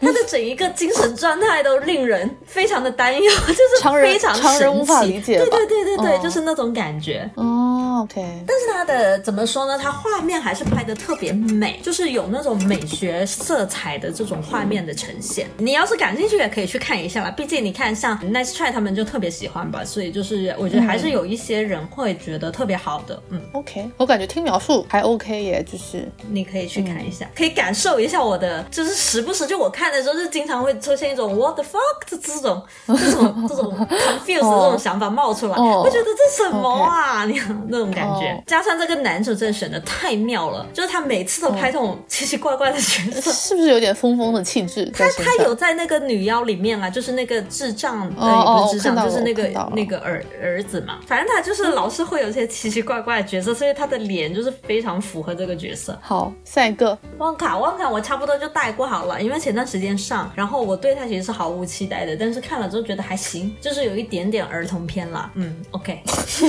OK，呃，Snatch，我把它放下来，其实它一个老片，我一般都没有把老片给放下来，我把它在这里放下来，就是我觉得它还蛮出乎我意料，因为小哥就一直强迫我看，因为他这部他之前也很想看，然后也没看，然后他强迫了大概两年吧，我都没看，因为我对于补老片就是没什么兴趣，这个题材看上去是吸引我的题材耶，因为它的艺名叫做偷它拐这类的片单很多，真的吗？那他可以推然给我啊。后还是，就是我觉得他对于这部片对我来说，它还是有很多那种很妙的那种小点吧，在情节设计上还蛮好看的。嗯，下一部，呃，《龙与地下城》我也大概讲一下，因为我是毫无期待去看的，刚好电影院那时候在上，然后去看了，结果我觉得超好笑哎、真的吗？对，我觉得很好笑，就是反正是我的笑点的那种，所以我就很喜欢。然后我那天好像也是同一集吧，就是 Nice Try 不是也在做这种年度片单之类的那一集播客，然后那个女生叫什么来着？你一直想不起来下。呃特特，对，特特也提到这部片，她特别喜欢。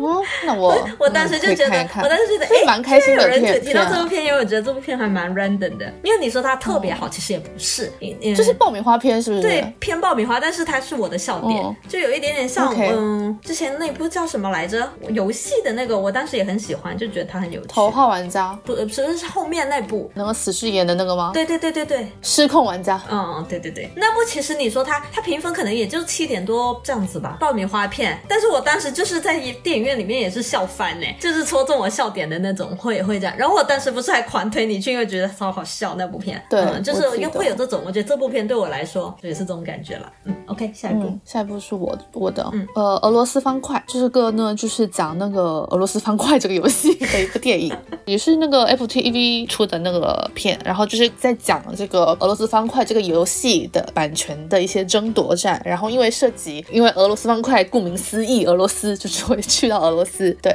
然后会理了解的起源真的是俄罗斯吗？对，就是写出这个游戏的人，他就是俄罗斯的一个工程师，但是因为当时就是在苏联的管制下，他无法以他个人的名义去呃 claim 这个版权，所以他是以呃苏联的一个那种什么电子协会的还是什么鬼的这种一个组织的名义去代理这个版权的。主角是那个演那个《王牌特工》里面的那个主角，那个年轻的那个吗？对，年轻的那个就是这个人，他他想代理这个版权，然后因为当时的版权就是分的很细，比如说那种街机啊、电脑啊、游戏主机啊这些版权全都是分开的，所以就是在版权的一些上面的争夺，去把它这样子展现出来，看到有点像传记片吧，但我觉得节奏很快，讲得很好，看起来很轻松，然后对游戏感兴趣的人的话，就是在这里面就是提到很多游戏公司啊，什么任天堂什么的都会来争这个游戏。对，所以就是看的还蛮开心的。嗯，然后下一步呢是晒后假日，这个呢就是稍微有点像文艺片了。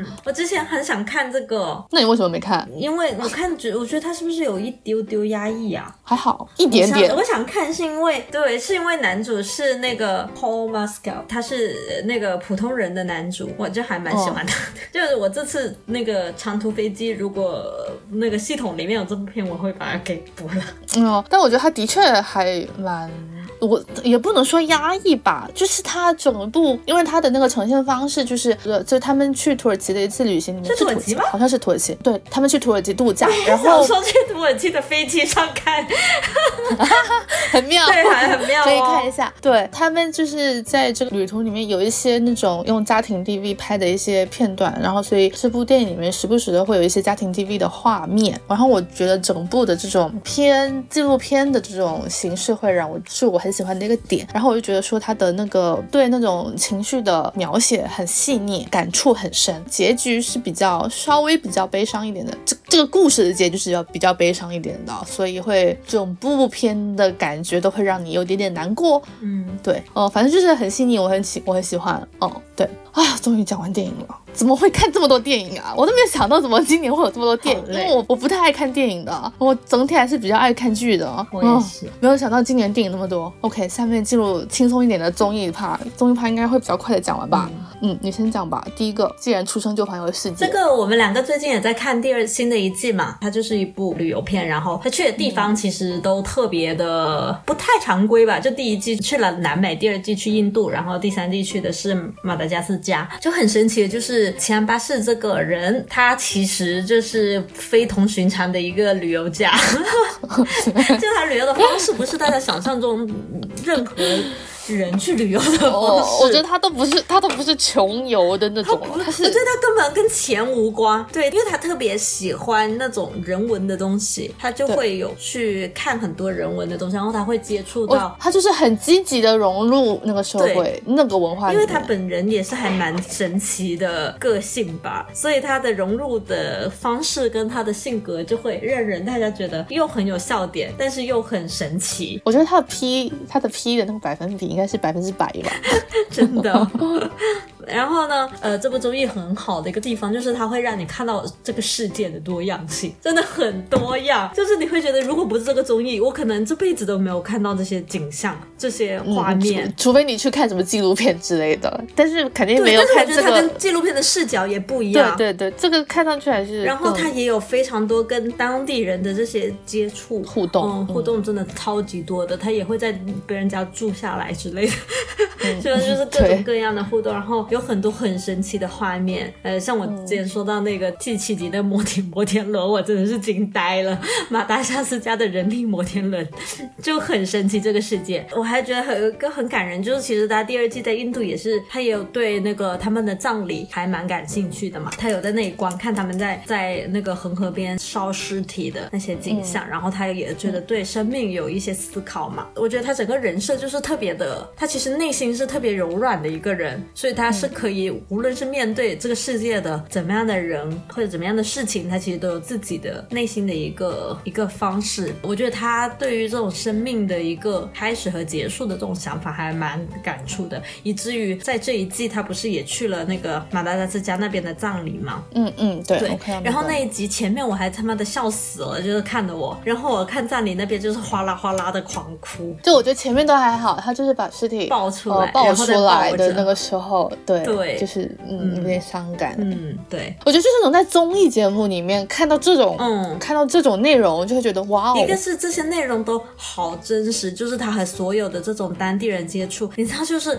有一些节目啊，就是旅游类的节目，他就会设定的很很很明显。你是在说国内的一些节目？对，我就不说具体的了。嗯。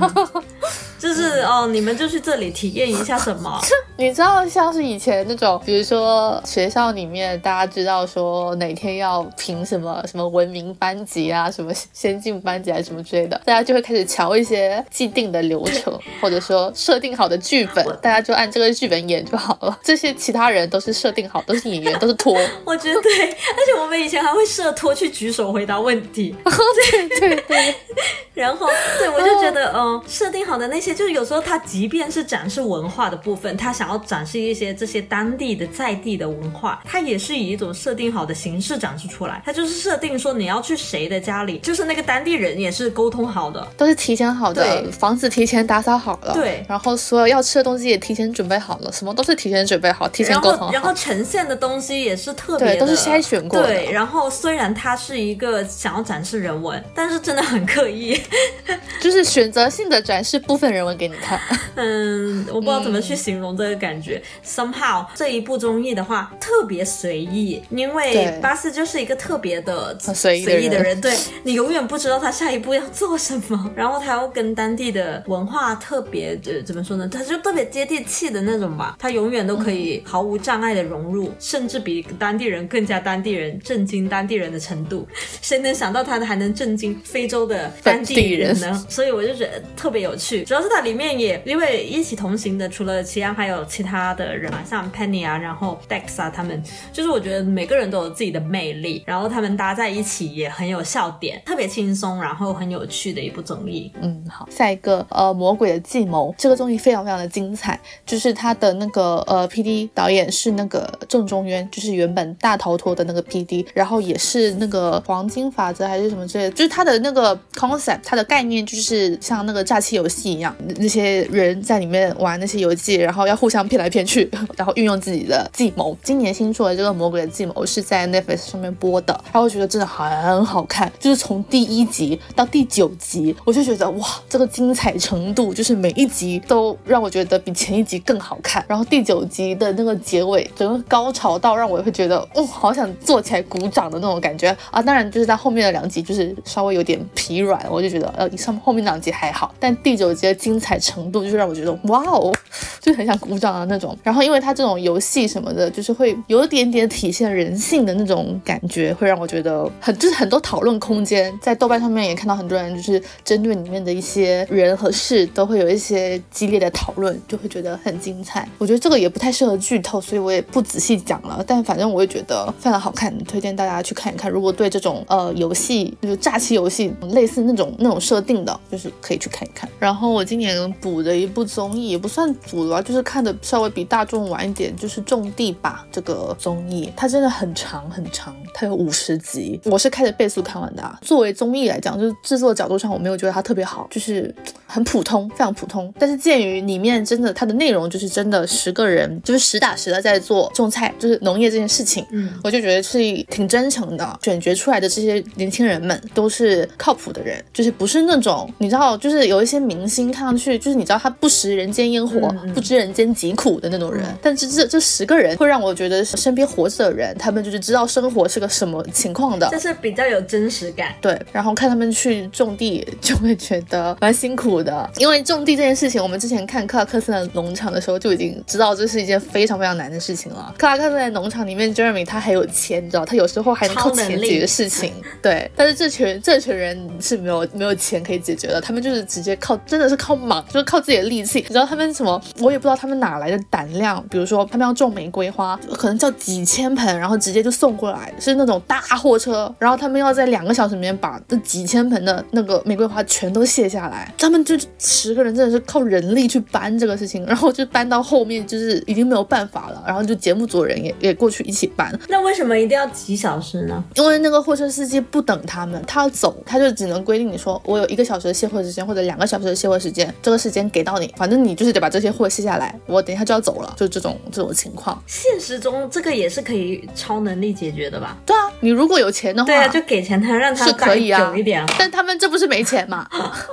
对，然后他们就是会有一些类似的事情发生吧。然后你知道，就是在这种情况下，这十个人必定是会产生一些、呃、矛盾吗？的确也会有一些矛盾，就是十个人相处，但是他们的解决方式就非常的像活人，就不是电视剧里面演的那种。drama。嗯，然后他们在这么长期的过程里面，就是也有一些革命友谊，所以这个节目后期的话，其实对他们友情，就是整个节目制作上面，我觉得就偏向他们这十个人的兄弟情啊、友情啊这个方面了。就是讲农业的方面就会稍微少一点，反而就是他们这个节目因为是后期开始火了，所以开始会有一些呃招商进来，就是会有一些广告，然后还有一些去什么农业大学参观啊，什么巴拉巴这种展现就是我国农业实力多么多么的强大的这种主旋律的内容，我就觉得嗯，综艺制作方面的话，我就觉得还好吧。我反而会更想看他们就是到底怎么经营他们这个农田的这个部分，但就是后面的话讲的比较少，就是后面对焦点有点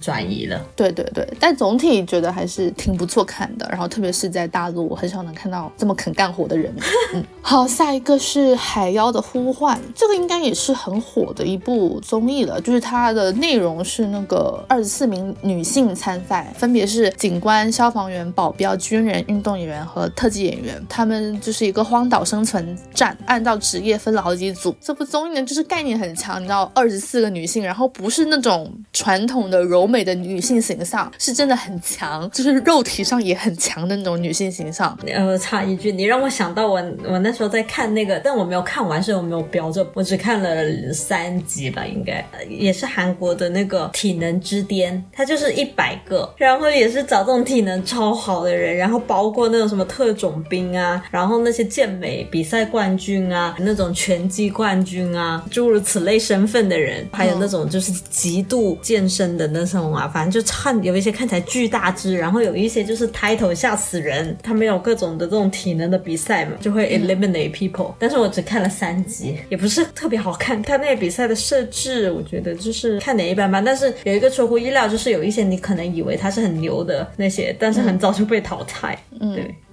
哎，你说到这个，我突然想到，严敏他好像也出了一个类似的节目，叫做什么？我可以四十七，也是体能类的，是不是这个？但是我记得那个体能之巅就那个是韩国出的，但是好像在 Netflix 上的。好像那个出了之后，我的确是看到有一些就是说什么中国也要拍一个类似的，就之类的。嗯，OK。呃，说回来这个海妖的呼唤，嗯，我是觉得说它是概念很强，但是实就是我对它的期待有点高，就是我荒岛生存的那个部分，我会觉得可以再多一点，就是我觉得它没有完全表现。现出他们的那个职业，还有他们个人的特点，嗯，就他们的那个比赛的那个规则设置，让我觉得有一点点粗糙，嗯。但是鉴于你很少能在荧幕上面看到这样子的女性形象，嗯，所以我还是觉得说 OK 值得看，就还是一群很帅气的女性，嗯。好，综艺的最后一个部分是推荐一下那个呃李孝利的两部综艺，一个是舞蹈家手游团，一个是加拿大 Check In。呃，舞蹈家手游团呢，就是他们几个呃关系比较好的韩国的呃 solo 的女。歌手他们到各地去做小型演唱会，或者一些街边的那种 busking 的那种街头演唱的那种，我就很喜欢看这种类型的综艺。然后李孝利又是一个我特别喜欢的韩国的 solo 女歌手，我就觉得她性格很好，然后又很真实。这部综艺就是听听歌什么的都很开心。她的这部综艺里面的几个女歌手都是那种很成熟的女歌手，就是大前辈的那种。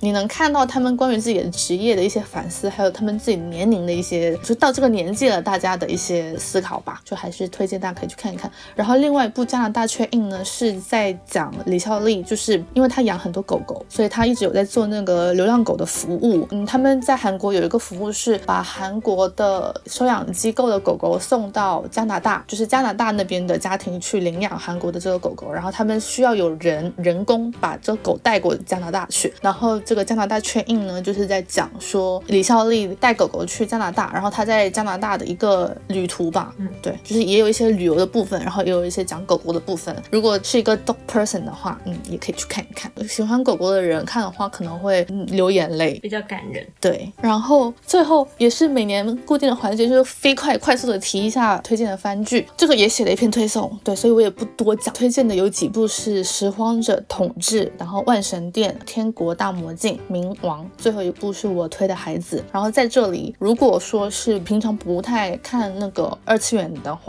首推的话，我是推那个《拾荒者统治》，就是我会觉得说是一部即使不是二次元爱好者的人也可以当做一个科幻的作品去看的，就是它的画风很美。本来小哥也是强迫我跟他一起看，但是我那段时间忘记在看什么，我就懒得看。我说那一集，但是对我来说，我是可以看的，因为我感觉就会，因为我也有看一些类似这种 Love That Robots，你知道，就是嗯，哦，对对对，就有一点点不需要你是在看二次元的人才爱看的这种动画片。对，它就是在讲一个一群人去到一个全新的星球，然后再讲这个星球的一个全新的生态，就会觉得这个这个作者的想象力惊到我了。然后他的画风又很美，看得非常的赏心悦目。对，嗯，小哥也蛮喜欢的。嗯，然后另外几部的话呢，大家就可以去看一下我写的推送。嗯，好，最后就是有一趴是因为我们这个已经做到第三年，有很多剧我们是是续订的，但我们还有在看的。然后也还不错的，对，推荐的，但是因为之前其实有详细的推荐过了，所以它作为续订的部分，我们就简单的 Q 一下。呃，一个是《留人 Slow Horses》，今年的这一季我还是觉得很好看，而且我也是，我觉得它节奏很好这一季。对，今年的这季，我甚至我看的速度都没有，我没有，我都没反应过来，我就已经看完了，节奏好快啊！而且因为我又是他边播边看的，然后有几集我是看完之后我就很想看下一集，它的好看程度我是觉得可以，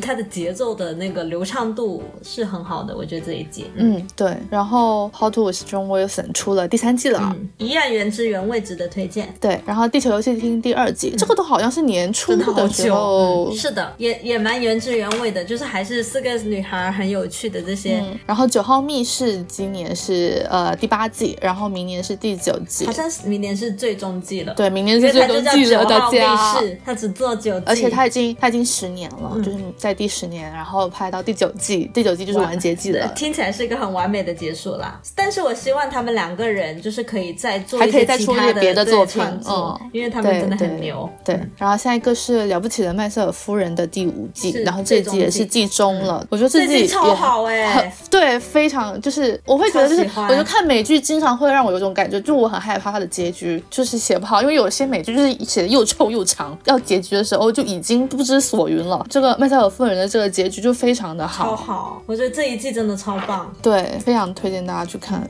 我整个又是一个怒打五星，觉得超感动。我也是，我也是怒打五星，觉得最后一集太圆满了。然后克拉克森农场第二季，妈呀，这个怎么也是今年的呀？我也有一种就是好久了，然后没有什么好讲的，就是提醒一下大家，的确可以去补一补，是不是？而且第三季，对，第三季马上就要开播了，好快呀，这次。对，而且他之前不是原本说砍掉后面第四季还是第五季了嘛，就是后面不出了，但是后来又又回过头来说又续订了，所以还是推荐大家看一看。然后下一个是呃性爱自修室的，就是 Sex Education 的第四季，也是季中。嗯，很多人其实后续觉得它有点歪掉，没有那么好看。然后对于这一季又非常多的这种 LGBT 的元素，就是大家会觉得太政治正确。但对我来说，我是觉得还 OK 耶。特别这种，因为它里面很多那种 transgender 的角色，我会觉得说他们也有他们的 struggle，有作品把他们的一些想法跟一些状况表达，也不是也不是问题。我就觉得，我就是我是的确觉得说，觉得这个没有必要或者很难 relate 的那种，其实多少也是有点，你知道吗？作为顺直人的傲慢，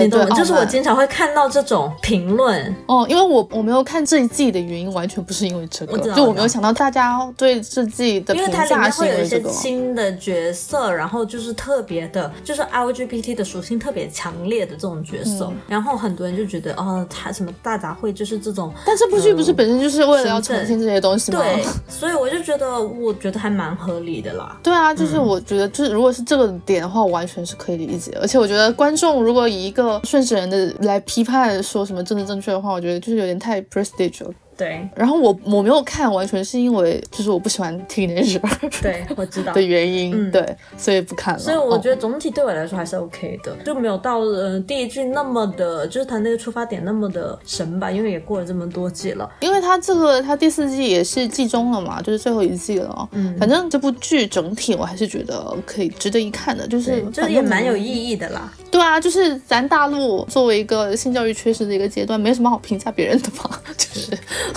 他呃，而且他作为一部电视剧还是挺好看的，特别是第一季当时出来还是蛮惊喜的，就是就会发现原来啊可以把性教育做到这种程度吗？嗯嗯，对，来自一个东亚人的震惊。我想到他们当时那个舞台剧是 About Vagina，我真的觉得对对对对对对，那个那个舞台剧还蛮妙的。嗯，然后关于那个性爱自习是我觉得最高光的一个情节，就是当时个那些女生都站起来说是 This is my vagina 的那个，对，那怕是我觉得是这部剧的高光时刻。呃，那那个情节好像也是第一季里面的，第一还是第二季之类，还蛮早的。嗯，蛮前期的。对，好的，好，那我们今天啊，终于讲完了。我们录了三小时。我但我明明就觉得今年内容，你知道看片单的话，去年的少。我们也删了很多。为什么还是叽里呱啦的讲了那么久？就是我们屁话太多。啊，anyway，反正就是我们发这期的时间也是大年三十的当天，就希望大家龙年万事如意，身体健康，过个好年。嗯，然后在家无聊的时候也可以听听我们的播客，从里面选一些想看的片子。好，那我们今天就到这里了。我们应该 maybe 年。后，嗯，年后再跟大家见面。好，拜拜，拜拜。